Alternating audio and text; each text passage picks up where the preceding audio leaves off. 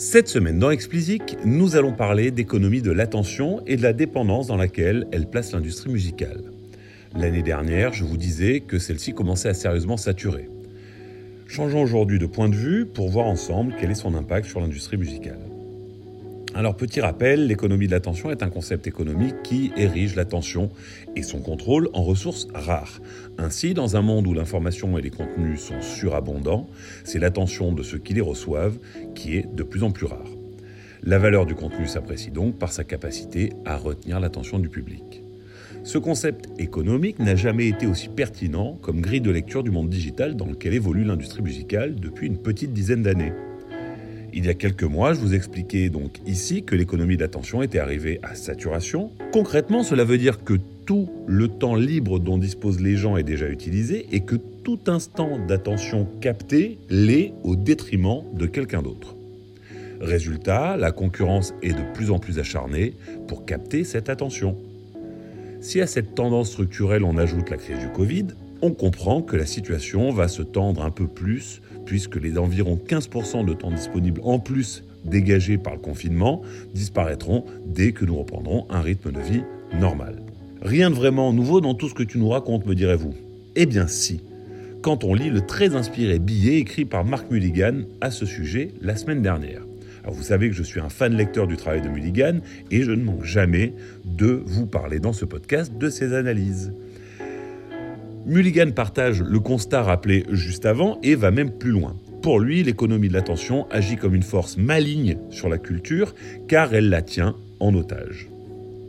La concurrence pour capter l'attention est devenue telle qu'il est plus important aujourd'hui d'arriver à conquérir l'audience et donc son temps que de savoir quel type de contenu est diffusé.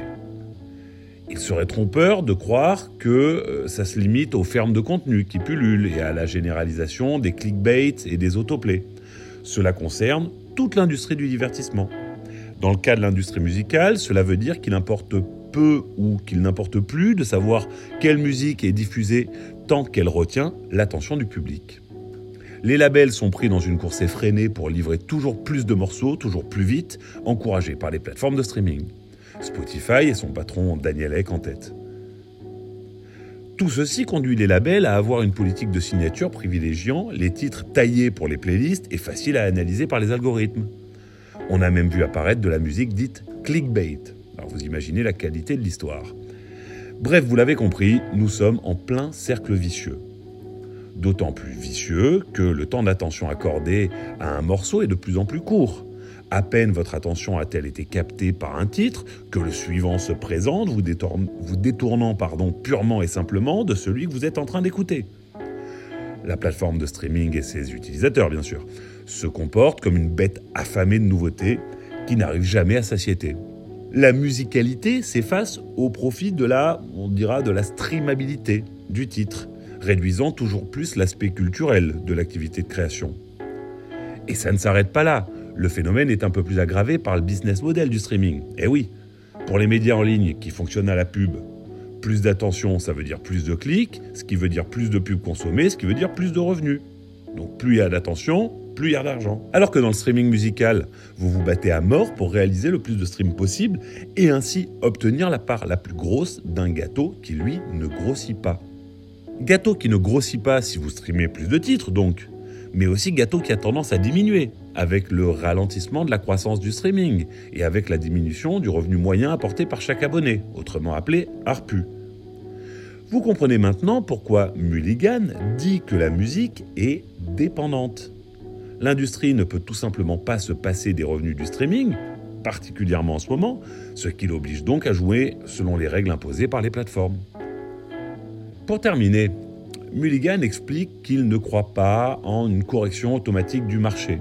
Selon lui, l'industrie musicale doit décider collectivement qu'elle souhaite casser sa dépendance à l'économie de l'attention.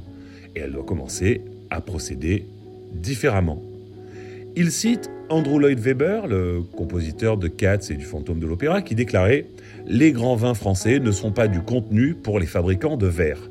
Quelle façon simple et limpide de nous faire comprendre que la culture doit reprendre les rênes.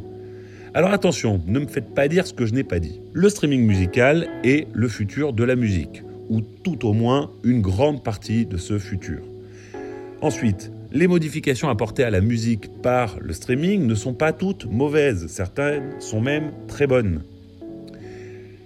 Les acteurs de l'industrie musicale, labels, artistes, éditeurs, auteurs-compositeurs, etc., doivent prendre un rôle moteur en revanche dans la direction à donner au bateau qu'est le streaming, et non plus se faire traîner comme dans un filet.